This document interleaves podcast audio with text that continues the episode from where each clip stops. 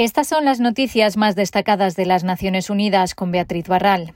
El consumo de alcohol está relacionado con unos 741.000 casos nuevos de cáncer registrados en el mundo en 2020, lo que significa al menos uno de cada 25 nuevos cuadros de la enfermedad, según un estudio de la Agencia Internacional para la Investigación del Cáncer.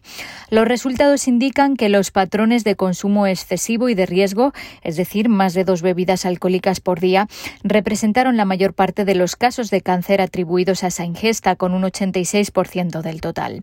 Sin embargo, incluso el consumo considerado de ligero a moderado, hasta dos bebidas alcohólicas por día, causaron uno de cada siete casos y representaron más de 100.000 nuevos casos de cáncer en el mundo. Según los científicos, el consumo de alcohol aumenta el riesgo de cáncer en siete partes del organismo, la cavidad oral, la faringe, la laringe, el exófago, el colon y el recto, el hígado y la mama femenina. La Organización Panamericana de la Salud ha confirmado que Venezuela ha pagado al completo la cantidad necesaria para recibir vacunas del mecanismo COVAX. El gobierno venezolano está revisando con COVAX las vacunas disponibles para determinar cuál será la cantidad que reciba. El doctor Sirugarte es el responsable de emergencias de la OPS. En este momento se, entre ellas se encuentran las vacunas de Sinovac y Sinopharm. Eh, de tal manera que por esta razón aún no hay detalle respecto a la cantidad de vacunas que se recibiría. Pero la buena noticia es que el proceso está en marcha y que Venezuela está cada vez más cerca de recibir las vacunas y esperamos que las reciba lo más pronto posible y en la mayor cantidad de vacunas que estén disponibles. La directora de la organización dijo que les preocupa especialmente la situación de Haití, donde la limitación de los suministros y la violencia están dificultando atender a los pacientes de COVID-19. La OPS ha entregado equipos de protección personal, miles de pruebas y apoya al Ministerio de Salud para la introducción de la vacuna. En cuanto a la situación general en el continente, aunque los casos bajaron un 20% la semana pasada, muchos países, incluido Estados Unidos, están viendo resurgir las infecciones.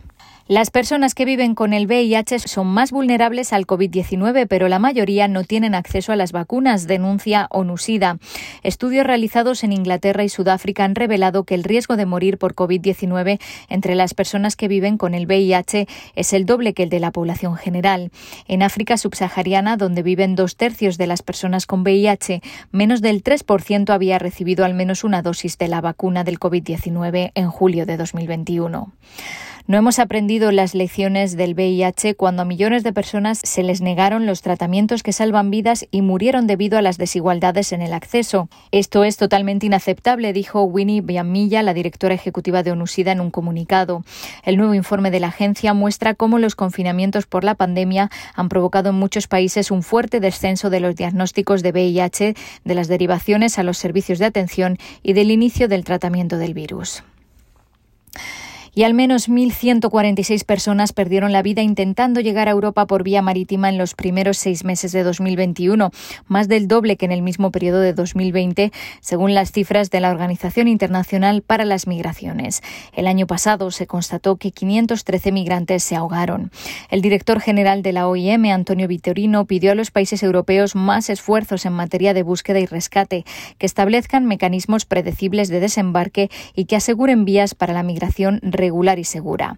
La mayoría de los hombres, mujeres y niños que han fallecido este año intentando llegar a Europa, 896 personas, estaban tratando de cruzar el Mediterráneo. Otras 250 personas se ahogaron intentando llegar a las Islas Canarias en España en la ruta de África Occidental Atlántico. Sin embargo, la cifra real podría ser mucho mayor, ya que las ONG han informado de cientos de casos de naufragios sin que se hayan encontrado supervivientes o cadáveres.